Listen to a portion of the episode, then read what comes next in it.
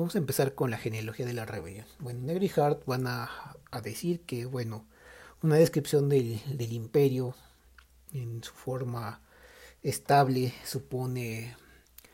que haya contradicciones internas y que haya una jerarquía geográfica, una división del poder y del trabajo, una forma de gobernanza. Sin embargo, estas cuestiones no son exactamente pues el resultado óptimo de este proceso, sino que debe de haber una forma de comprensión desde el punto de vista de la resistencia y la revuelta. Entonces, este, debe haber un, axioma de libertad en el sentido de que el poder solo puede ejercerse sobre sujetos libres y entonces la resistencia es algo que es posterior al poder,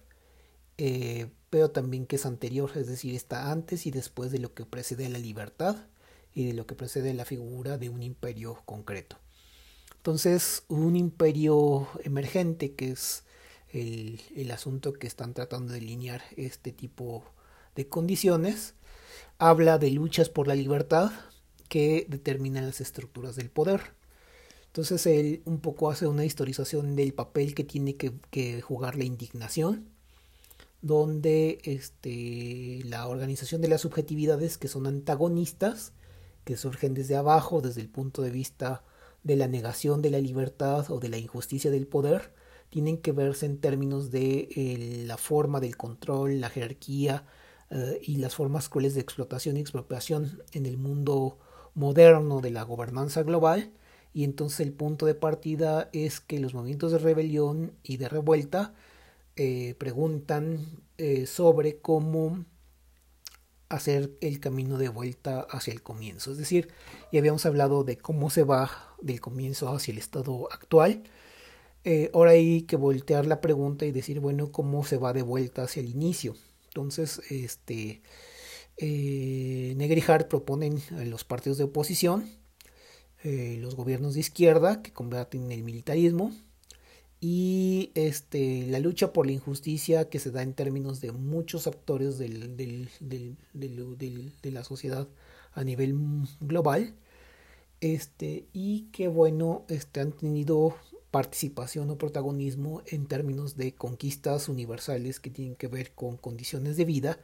que están eh, vigentes hoy. Es decir, no podría haber las libertades que existen en, en, el mundo de hoy si no hubiera habido luchas que estaban en contra de lo que el poder que estaba actuando este, realizaba.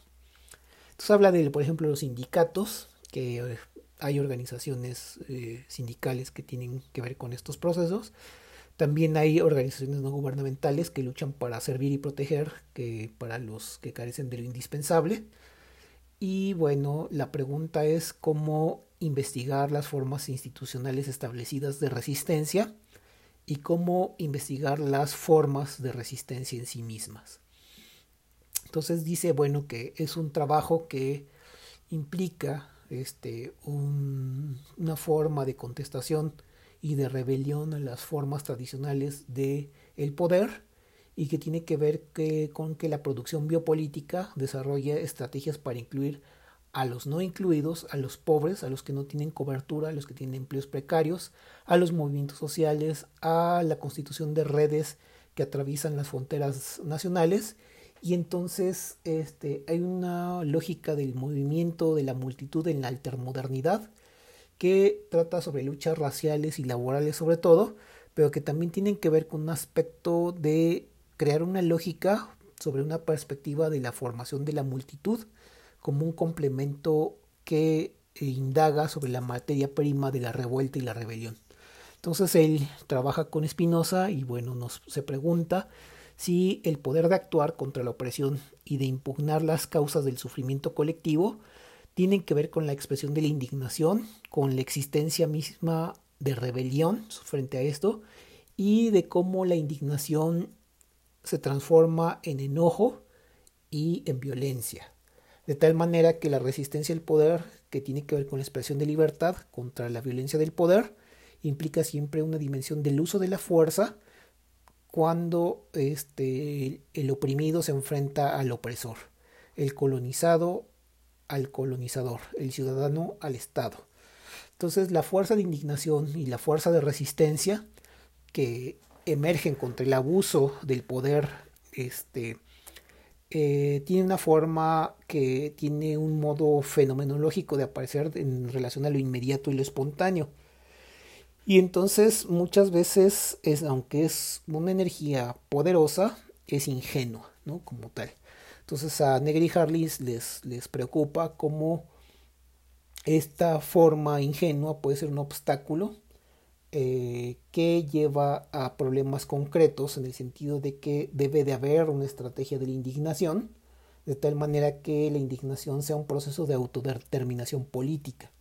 Y entonces la rebelión este, que, está autoorganizada, en el sentido de lo que hemos aquí desarrollado sobre la teoría de la complejidad, eh, tiene que ver con eh, un levantamiento, la revuelta, la insurgencia, el disturbio, la rebelión urbana, la rebelión de hambre, que si bien son formas que se estipulan bajo el ámbito de lo negativo, son también historias de movimientos políticos. Es decir, son personas que sufren y que tienen una causa justa, pero que por la espontaneidad de las acciones, eh, pues no, no, no consolidan una estructura razonable o no estructuran una, una forma que vaya, vaya más allá de los objetos de ira y eh, puedan estructurar una forma un poco más estratégica. Bueno, también esta, estos tipos de espontaneidad este, que no tienen una estructura organizativa o una institución legítima, pues también sirven como una alternativa al poder que puede ser derrocado. Entonces son una especie de fogonazos que aparecen y desaparecen y que, eh, bueno, son aventuras trágicas eh, sobre la forma del destino de los participantes y que tienen una, una, una, forma casi epidérmica y constante a lo largo de la historia moderna del de, reciente y que tiene una especie como de calificativo de, de brevedad, discontinuidad y reaparición que este, formula los mecanismos de represión y también le da consistencia a las estructuras del poder. Entonces, este problema político que son estas espontaneidades, eh, para Negrijar tienen que ser estructuradas para aprovechar la forma de su espontaneidad en una organización de la espontaneidad que haga que eh, el alzamiento contrainstitucional que tiene que ver con la destrucción de las sedes simbólicas del poder eh, traiga consigo una forma de sabotaje al capital fijo y a la maquinaria de lo que tiene que ver con un régimen de producción social. Entonces, en ese sentido, este, pues las condiciones de movilidad y de división del trabajo tienen que ver con que la explotación de la fuerza del trabajo sea siempre una cuna de estos movimientos espontáneos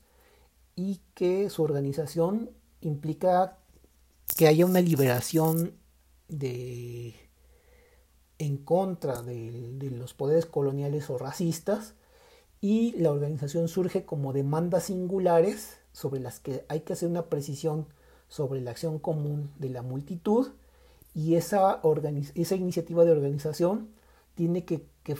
que, constituir la reproducción de las redes informales en forma de redes formales, de tal manera que este, bueno, ellos van a hacer un recuento sobre la historia del siglo XIV al XVIII,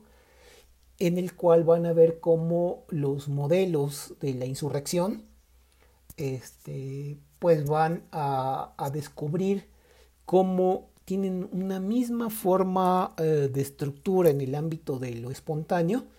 pero que eh, las figuras organizativas son la clave para armar eh, una tradición revolucionaria explícita y también de la formación de las tradiciones contrarrevolucionarias que les hacen frente. Entonces, eh, eh, Negri Hart van a hablar de cómo estos levantamientos espontáneos de sublevación y de rebelión este, dan una, forma de legitimidad popular que eh, para las estructuras de dominio eh, cuestionan la legitimidad y eh, señalan la legitimidad profunda de otro tipo de proceso creativo y a la vez nómada que este, supone un doble poder, un poder opuesto al poder dominante, con, que, que, es una forma de vida que se estructura contra una forma de estructura de explotación y tiene la forma de un proyecto de liberación o una contrafigura del poder de mando. Entonces, estos modelos eh, que tienen eh, estas historias del siglo XIV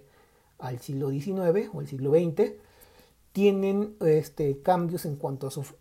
a su constitución. De pronto, antes eran modelos rurales, hoy son modelos urbanos, y hay una forma de la emergencia de este doble poder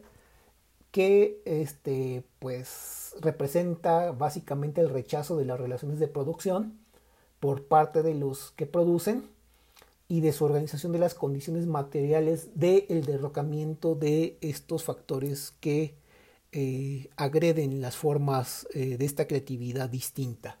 De manera tal que las tradiciones revolucionarias, que pueden estar del lado del marxismo y del comunismo, tienen que entenderse como un factor de la producción económica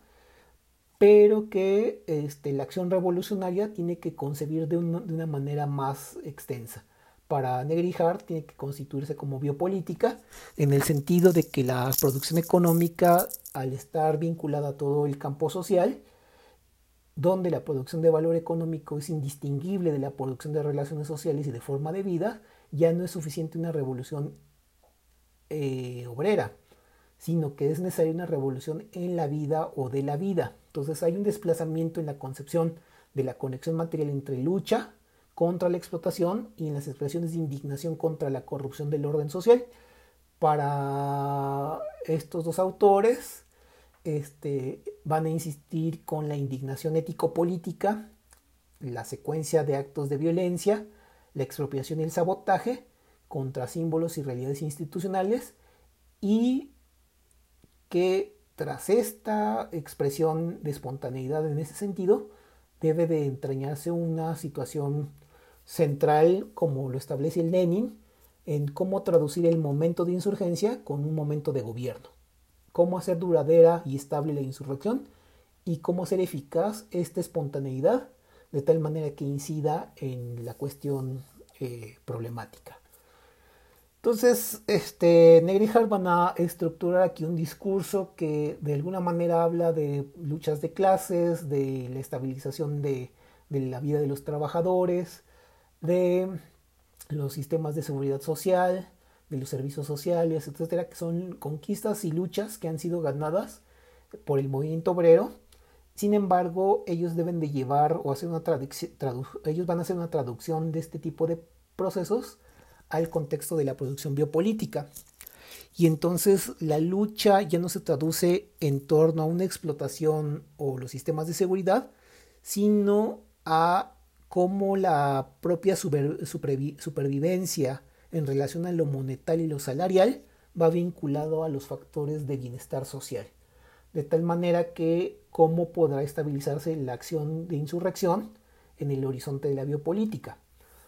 Para esto ellos tienen que acudir a una antropología política de la resistencia, donde la expresión de indignación y la revuelta en estos movimientos espontáneos de insurrección tienen que acudir a procesos de transformación que no son o que no poseen organización,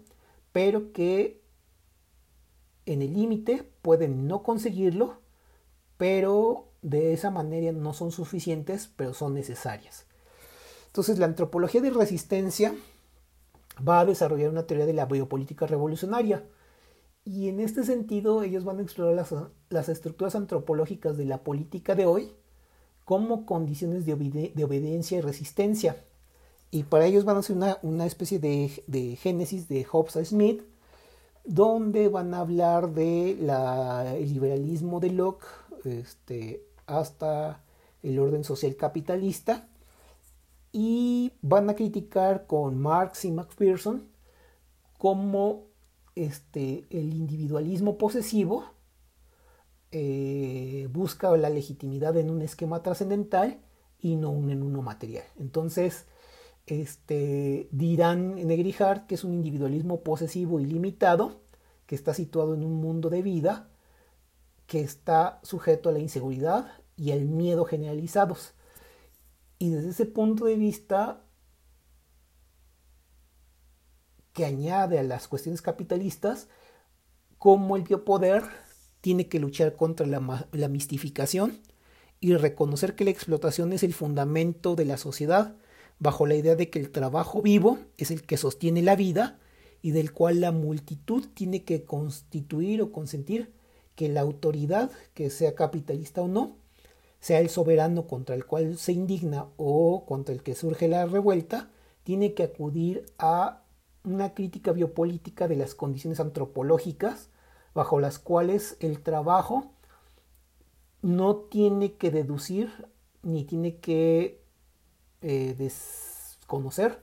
que las formas de desobediencia, revuelta, insurrección o sublevación son también igualmente biopolíticas, es decir, son expresiones inmersas en la realidad común que tienen que ver con que la indignación es, como decía Spinoza, el odio que, al, que, se, que se tiene por alguien que ha hecho daño a otro.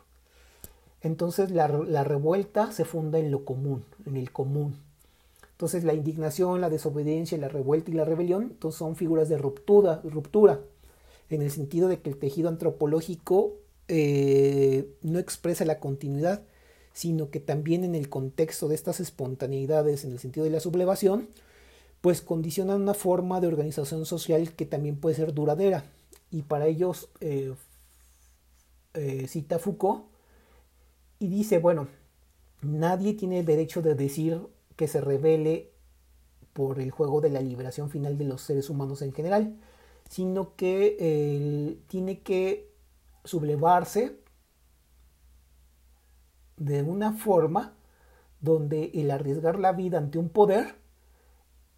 señale lo que es justo o no de acuerdo a rebelarse o no. Es decir, las personas se rebelan, es un hecho, desde el punto de vista de su subjetividad y no desde el punto de vista de la subjetividad de los grandes hombres. Entonces, la subjetividad particular de la gente que se revela es de un carácter introductorio en el sentido de que la revuelta es antropológicamente continua y no es una forma en la cual la historia por sí misma estaría actuando en ellos, porque de lo contrario la multitud nunca haría historia, sino que estaría muerta en el sentido particular de la palabra. Sería un movimiento revolucionario pues automatizado o mecánico o presupuesto o ya implícito, etcétera, etcétera, sino que la espontaneidad es la condición sine qua non por la cual hay un giro histórico en la participación del insurrecto o de los insurrectos como una multitud revolucionaria, ¿no? Como tal. De tal manera que eh, la era del trabajador industrial, este, de la actualidad, la relación del capital variable y dentro y contra del capital constante es una forma de relación que habla de las composiciones políticas de la organización del proletariado. Es decir, la insurrección está sostenida sobre formas de regímenes de verdad que articulan el conocimiento de la causa obrera dentro de un contexto de producción, de manera tal que la insurrección esté soportada bajo ese mecanismo en algo que le dé un horizonte más allá. Entonces, este, en, el, en el concepto de Lenin, esto va a ser lo, que facilitó este, la formación de un Estado socialista.